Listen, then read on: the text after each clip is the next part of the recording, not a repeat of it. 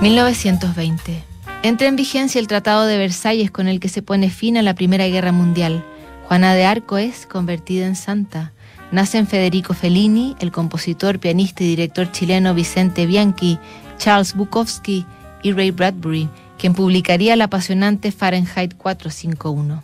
Un año antes, el portugués Fernando Pessoa ha conocido a quien sería su único amor, Ofelia Queiroz, 12 años menor.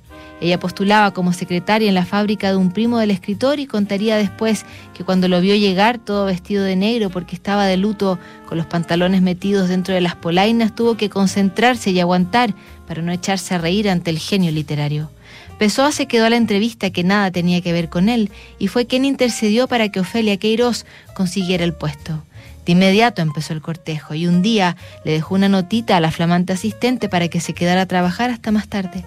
Ella entendió, pero no esperó ni a que entrara cuando Pessoa se le declara como Hamlet a la mismísima Ofelia de Shakespeare, la agarra de la cintura y la empieza a besar, según la muchacha, como un loco. Al día siguiente se comportó Pessoa como si nada. Ella, desilusionada, le escribe diciéndole que tiene novio y no quiere desperdiciar ese amor seguro por el intermitente de él. Entonces todo cambia. Empiezan los regalos de sorpresa, las notitas en los cajones, las bromas más coquetas y las cartas como esta en que el poeta reclama atención y amor intensamente. 20 de marzo de 1920. Bebé mío, bebecito mío querido. Sin saber cuándo te entregaré esta carta, estoy escribiendo en casa hoy domingo después de terminar de arreglar las cosas para la mudanza de mañana por la mañana. Estoy otra vez mal de la garganta. Hace un día de lluvia, estoy lejos de ti. Y esto es lo que tengo para entretenerme hoy, con las perspectivas del fastidio de la mudanza de mañana, con lluvia quizá y conmigo enfermo a una casa donde no hay absolutamente nadie.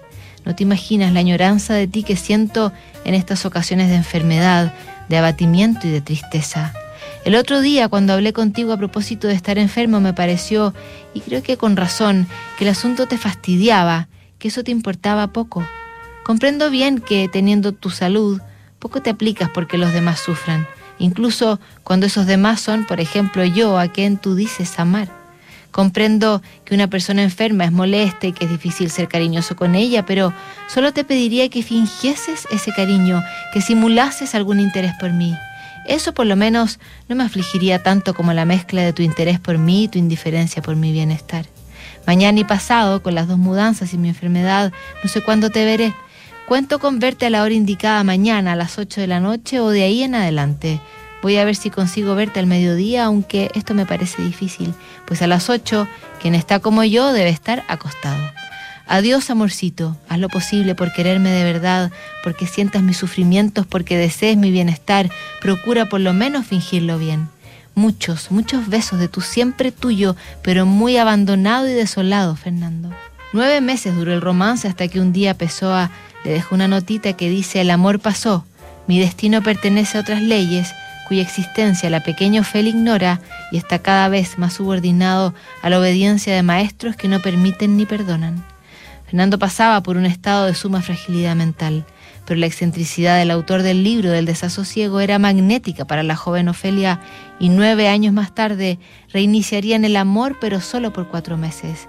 Dicen que Pessoa murió virgen, Ofelia se casó tres años después de su muerte.